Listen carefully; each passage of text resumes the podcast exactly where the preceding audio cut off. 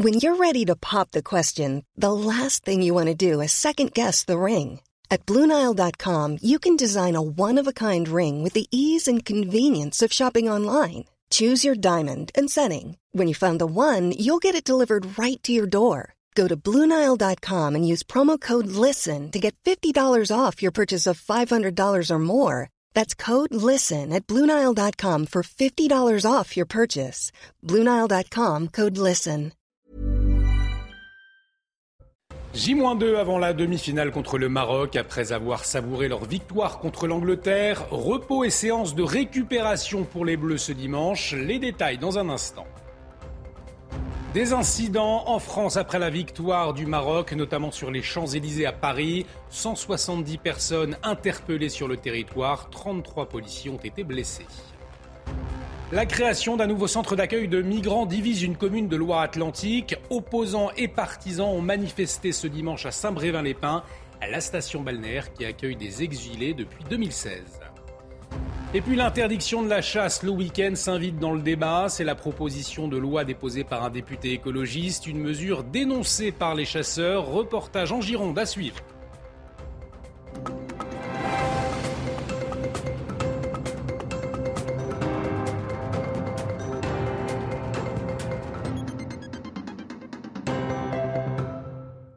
Bienvenue sur CNews, très heureux de vous retrouver dans l'édition de la nuit et à la une, objectif, les demi-finales pour les Bleus, ce sera mercredi soir face au Maroc en présence du chef de l'État français Emmanuel Macron, après avoir savouré hier soir leur victoire de Buzyn contre l'Angleterre.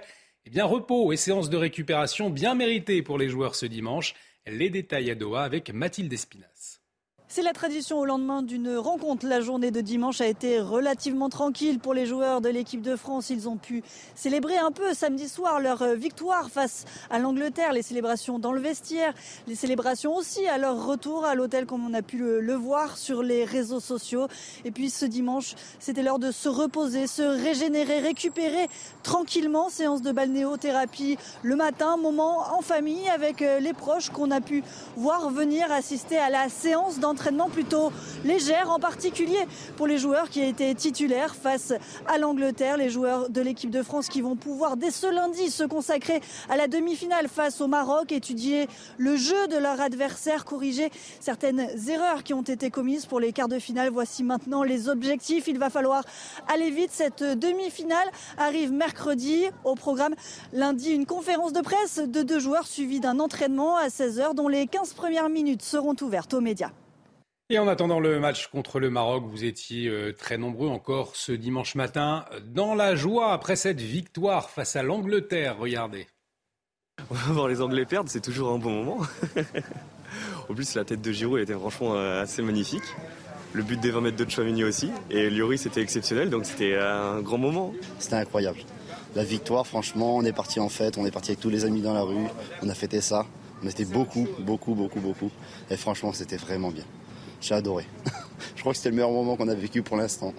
Bah, c'est une super nouvelle. Euh, on va pouvoir aller vachement plus loin dans, dans cette Coupe du Monde et euh, ça va être euh, vachement chouette. J'ai trop hâte de voir la finale. Et pour la première fois de son histoire, le Maroc s'est donc qualifié pour une demi-finale de Coupe du Monde et ils sont nombreux également. Les supporters marocains vivant en France, il y a aussi les Français qui vivent au Maroc, amoureux de ce pays. Ça va donc être compliqué pour certains de choisir. C'est le cas de l'acteur Gérard Lanvin. Il réagissait à ce propos sur notre antenne. Écoutez-le. C'est vrai qu'on a beaucoup de fraternité avec le Maroc, en tout cas pour moi, et, euh, et puis pour la France, évidemment, nos bleus que j'aime et que j'estime. Donc euh, ça devient des matchs euh, très complexes parce que là, pour une fois, le mot meilleur va exister. C'est pas les Césars là, c'est un match de football avec deux grandes équipes qui vont s'affronter demain pour la finale. Et ça va nous procurer un plaisir immense et, joyeux parce que quoi qu'il arrive, si on est quelqu'un de fraternel, l'une des deux équipes, si elle gagne ou si elle perd, elle restera euh, celle qui nous a fait vibrer euh, à ce point-là pour cette Coupe du Monde qui finalement était une belle, belle Coupe du Monde. Et sur le terrain, Kylian Mbappé retrouvera son coéquipier du PSG, l'arrière droit du Maroc, Ashraf Hakimi, et les deux hommes qui euh, se sont échangés des messages sur les réseaux sociaux. On se voit bientôt à tweeter le Marocain à son coéquipier français, l'attaquant des Bleus, qui a répondu avec des points de suspension. Et on entendait Gérard Lanvin le dire, c'est vrai que sportivement, c'est une belle Coupe du Monde, mais malheureusement, une fête, une fois de plus, entachée euh, en France par des incidents. Après la qualification du Maroc, des débordements ont éclaté à Paris, mais également dans d'autres villes. Retour sur ces incidents avec Michael Dos Santos. Des scènes de joie au débordement. L'ambiance a radicalement changé aux alentours de 22 heures. À Paris et dans la petite couronne, 100 personnes ont été interpellées parmi les 20 000 supporters venus célébrer les victoires du Maroc et de la France. Sur les Champs-Élysées, les policiers et les gendarmes ont essuyé des tirs de mortier et des jets de projectiles. Des gaz lacrymogènes ont été utilisés pour repousser ces groupes hostiles. D'autres villes françaises ont également été le théâtre d'affrontements. À Lille, plusieurs individus se sont attaqués aux forces de l'ordre et à du mobilier urbain. Scène plus étonnante, à Avignon, où un camion de marchandises a été pillé. Au total, 170 personnes ont été arrêtées, au moins 33 policiers ont légèrement été blessés. Mercredi, de nouveaux incidents sont déjà attendus par les autorités. Selon nos informations, la rencontre France-Maroc est qualifiée de pire scénario pour la sécurité publique dans cette Coupe du Monde. Et la question de l'insécurité, justement, elle est au cœur d'un débat qui divise les habitants de la commune de Saint-Brévin-les-Pins. Un projet de centre d'accueil de migrants cristallise les tensions dans cette station balnéaire de Loire-Atlantique. Ce dimanche, plusieurs centaines de personnes, des opposants d'un côté et des partisans de l'autre, ont manifesté. Michael Chailloux était sur place, regardez. D'un côté, 150 anti-centres d'accueil de migrants, de l'autre, 250 partisans d'un CADA à Saint-Brévin-les-Pins, chiffre donné par la gendarmerie. Au milieu de nombreuses forces de l'ordre pour empêcher toute altercation. Côté anti, c'est un collectif de riverains du futur centre qui mène la déambulation, très encadré par des militants de Reconquête et du Rassemblement national.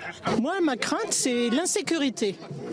L'insécurité euh, à tout niveau. Hein. Euh, les enfants, les personnes âgées, les femmes. On est déjà euh, dans une situation qui est compliquée. Aujourd'hui, il y a beaucoup de misère en France et euh, on ne doit pas laisser les choses se dégrader. Le centre d'accueil est en travaux à deux pas d'une école de Saint-Brévin, ville côtière et station balnéaire de 15 000 habitants. Il n'y a pas de division dans la commune. Il y a simplement quelques personnes, riverains de la Pierre Attelée, qui n'ont pas envie de voir un centre de migrants à côté de chez eux, au prétexte que les migrants sont dangereux. De voir qu'on se soucie euh, du prix de l'immobilier en face de, situations dramatiques comme ça, moi ça me consterne. Bien que le dossier soit géré par les services de l'État, les opposants au futur CADA s'adressent au maire de Saint-Brévin. Nous demandons un référendum et l'arrêt immédiat des travaux. Le CADA devrait ouvrir avant fin 2023 et accueillir 110 personnes, en majorité des familles selon la préfecture de Loire-Atlantique. On en sait plus sur les suspects dans le cadre du meurtre d'un homme de 88 ans dans la commune de Beson. La victime est décédée dans la nuit de vendredi à samedi, je vous le rappelle, passée à tabac quelques jours plus tôt dans le sous-sol de son immeuble. Eh bien, les enquêteurs n'ont pas tardé à interpeller deux suspects, des voisins de la victime, deux voyous au casier judiciaire bien rempli. Voyez les précisions d'Amaury Bucco. Deux frères ont été mis en cause dans l'affaire de la mort de cet octogénaire à Beson. Le plus jeune des deux a 30 ans, il s'appelle Hichem. Il fait figure de principal suspect puisque du sang a été retrouvé sur une paire de chaussures lui appartenant et ce sang appartenait à la victime. Euh, face aux enquêteurs, hein, cet homme, a d'abord refusé euh, de s'exprimer, puis il a finalement avoué avoir donné des coups de poing et des coups de pied à l'octogénaire. Il a été mis en examen, cet homme, et il est maintenant en détention provisoire. Quant à son grand frère, qui s'appelle Mohamed, qui est âgé de 33 ans, euh, lui a tenu des propos incohérents face aux enquêteurs et puis une expertise psychiatrique a été menée et a montré que son état euh, de santé n'était pas compatible avec une garde à vue. Il a donc été hospitalisé. Alors ces deux frères, sont bien connus des services de police, on l'a entendu, notamment pour des faits de violence aggravée, euh, de vol, de trafic de stupéfiants ou encore de conduite sans permis de conduire. Et le choc et la colère qui perdurera à besoin et bien au-delà d'ailleurs, l'octogénaire, un homme connu et apprécié de sa commune. Écoutez. C'est un gentil monsieur qui habitait là aussi depuis des années, qui a élevé ses enfants ici. Quand j'ai entendu ça, j'ai été choqué. Très gentil, un monsieur très gentil, qui était ami avec mon père, qui est décédé il y a deux ans. Ils avaient un petit jardin d'autre côté, là, à Beson. Je ne sais pas quoi dire, j'ai pas de mots. Ce monsieur-là, des fois j'étais à mon balcon, je le voyais partir avec son petit panier. Franchement, je suis touchée parce que c'est pas possible. 88 ans, faire ça à cet homme-là. Ce mouvement inédit à présent dans un contexte de pénurie de médicaments, les, salariés du laboratoire Sanofi sont en grève depuis le 14 novembre. Ils sont plus de 2000 à protester pour obtenir des augmentations salariales, des meilleures conditions de travail également. Et les sites sont quasiment à l'arrêt, alors que le manque de médicaments, je le disais, se fait sentir depuis plusieurs semaines maintenant. Reportage à de Stéphanie Rouquier. Qui est pour continuer la grève? Après quatre semaines de grève, le mouvement est reconduit à l'unanimité sur le site Sanofi de Sisteron. Le syndicat, depuis le début, il demande des, augmentations collectives à minima à la hauteur de l'inflation aujourd'hui qu'il peut y avoir en France. Il faut savoir quand même que notre PDG s'est octroyé lui-même 52% d'augmentation et il ose proposer 4% d'augmentation à ses salariés. 15 des 28 sites français du géant pharmaceutique sont en grève. Les lignes de production tournent au ralenti les livraisons partent au compte-gouttes. Ce mouvement social accentue les difficultés d'approvisionnement de certains médicaments. Mais pour les syndicats, Seule la direction est responsable. Les pénuries, elles sont dues, il faut savoir, en France notamment, on a la sécurité sociale. Donc ça, ça a fait baisser le prix du médicament. Donc Sanofi a peu d'intérêt de vendre des médicaments en France parce que c'est là qu'ils sont le moins bien rémunérés. Donc ils ont des contrats où ils vendent à l'étranger. Et en fait, ce qui fait les pénuries, tous les pays ne sont pas en pénurie. Ceux qui payent bien ne sont pas en pénurie. La direction négocie à présent site par site. Pour les grévistes, c'est une technique pour diviser les salariés. Et cette autre grève qui risque d'impacter là encore les Français, et c'est récurrent, celle de la SNCF, le syndicat Sudrail a maintenu son appel à la grève pour le week-end des vacances scolaires à partir du 15 décembre. Après les contrôleurs, ce sont cette fois les aiguilleurs qui demandent une hausse de salaire. Et pour la plupart des usagers, on peut le comprendre, eh bien cela devient très très lourd. Écoutez. Je suis absolument contre, c'est pas normal, on est pris en otage. C'est tout le monde qui en pâtit. Donc euh, moi je suis pas d'accord. Comme d'habitude, là ça devient lourd. Euh, je viens encore de dépenser 150 euros de TGV aller-retour Angers, donc je ne sais même pas si je vais encore partir. C'est pas le gouvernement que ça touche, c'est l'usager tout simplement qui a des petits moyens pour essayer de partir en famille. Ça peut être un peu impactant, enfin surtout si on veut voir nos familles, euh, ça c'est assez embêtant quand même.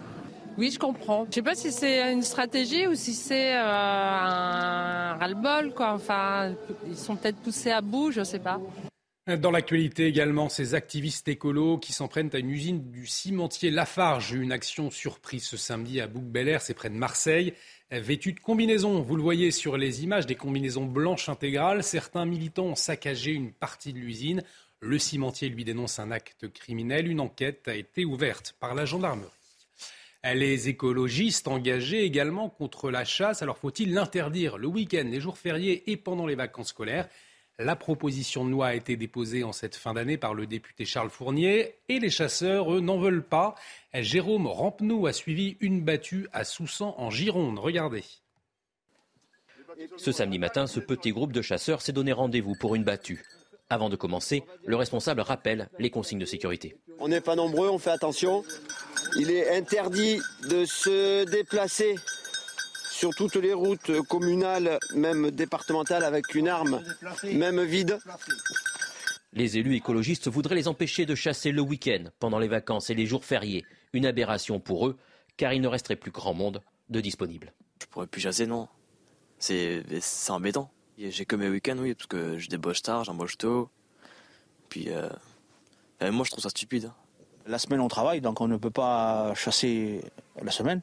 Donc le week-end, euh, le sanglier, ou que ce soit le sanglier, le chevreuil, euh, il n'arrête pas, lui. Donc si on les laisse tranquilles, ils vont surpeupler et après ils vont faire d'énormes dégâts. Car ils tiennent à le rappeler, les chasseurs ont un rôle de régulation de la faune sauvage qui n'hésite pas à sortir des bois pour s'attaquer aux cultures. Surtout quand euh, les cultures sont euh, style le maïs, tout ça, quand tout est, en fleurs et tout, les sangliers viennent. Là, oui, à ce moment-là, nous, on, commence les battues par là.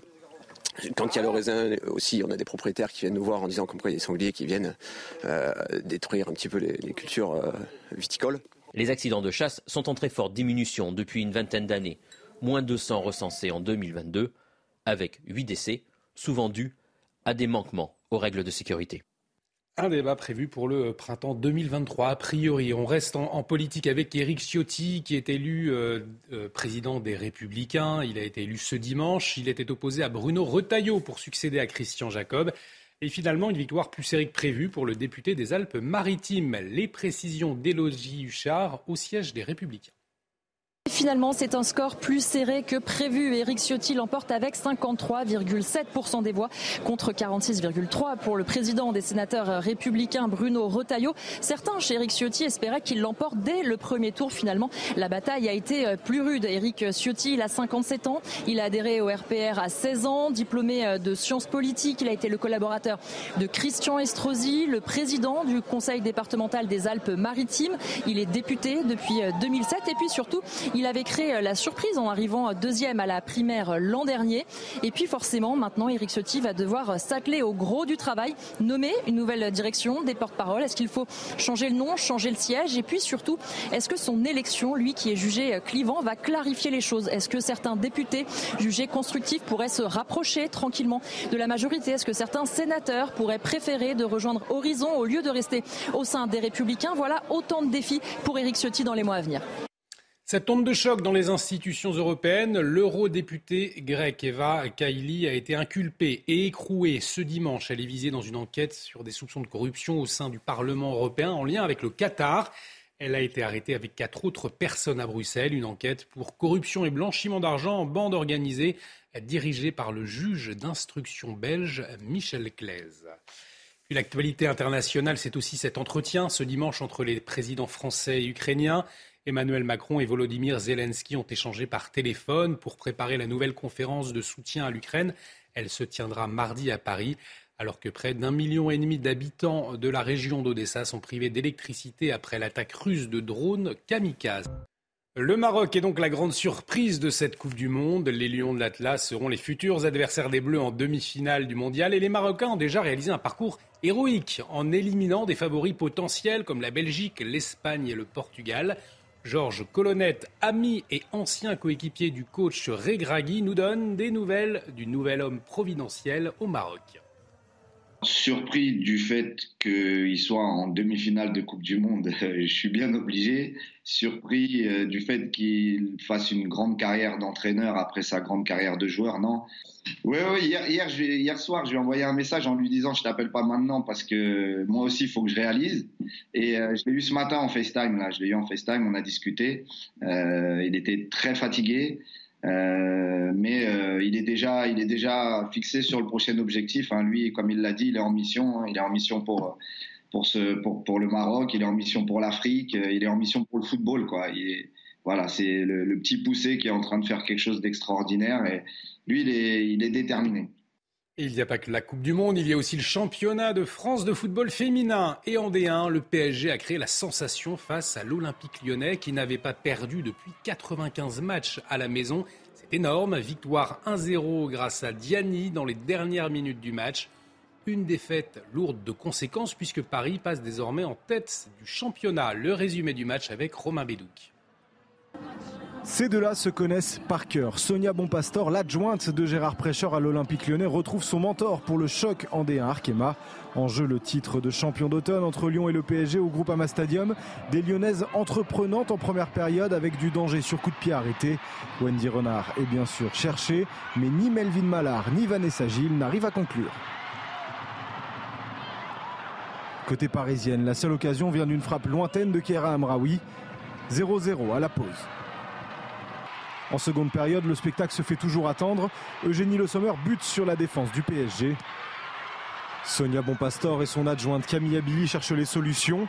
Lindsay Oran, la championne du monde, ne trouve pas le cadre sur coup franc. Et à force de ne pas convertir, Lyon laisse Paris dans le match. Il n'en fallait pas plus pour la meilleure buteuse du championnat. Le coup parfait réalisé par les joueuses de Gérard Prêcheur Kadi Diani donne la victoire à Paris en D1 comme en Ligue 1. Le PSG est champion d'automne. Et puis en rugby, le Stade toulousain a réalisé un, un, match très valeureux face au Munster ce dimanche. Les Toulousains sont parvenus à l'emporter 13-18 sur les Irlandais en clôture de la première journée de Champions Cup. La victoire de prestige pour le club le plus titré de l'histoire de la compétition qui se lance parfaitement. Restez avec nous sur CNews dans un instant. On revient sur la journée des Bleus ce dimanche, au lendemain de la qualification pour les demi-finales. Ce sera face au Maroc. Et puis à 5h55, retrouvez la matinale de Romain Desarbres. Très belle nuit sur notre antenne. Retrouvez tous nos programmes et plus sur cnews.fr.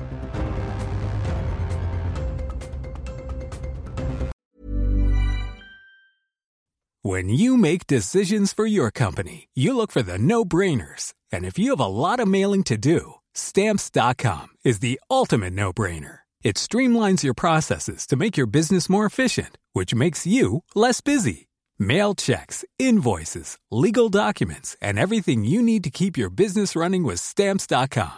Seamlessly connect with every major marketplace and shopping cart. Schedule package pickups and see your cheapest and fastest shipping options from different carriers. With rates up to 89% off USPS and UPS rates. And with the Stamps.com mobile app, you can take care of mailing and shipping wherever you are. Make the same no-brainer decision as over 1 million other businesses with Stamps.com. Sign up with Code PROGRAM for a four-week trial, plus free postage and a free digital scale. No long-term commitments or contracts.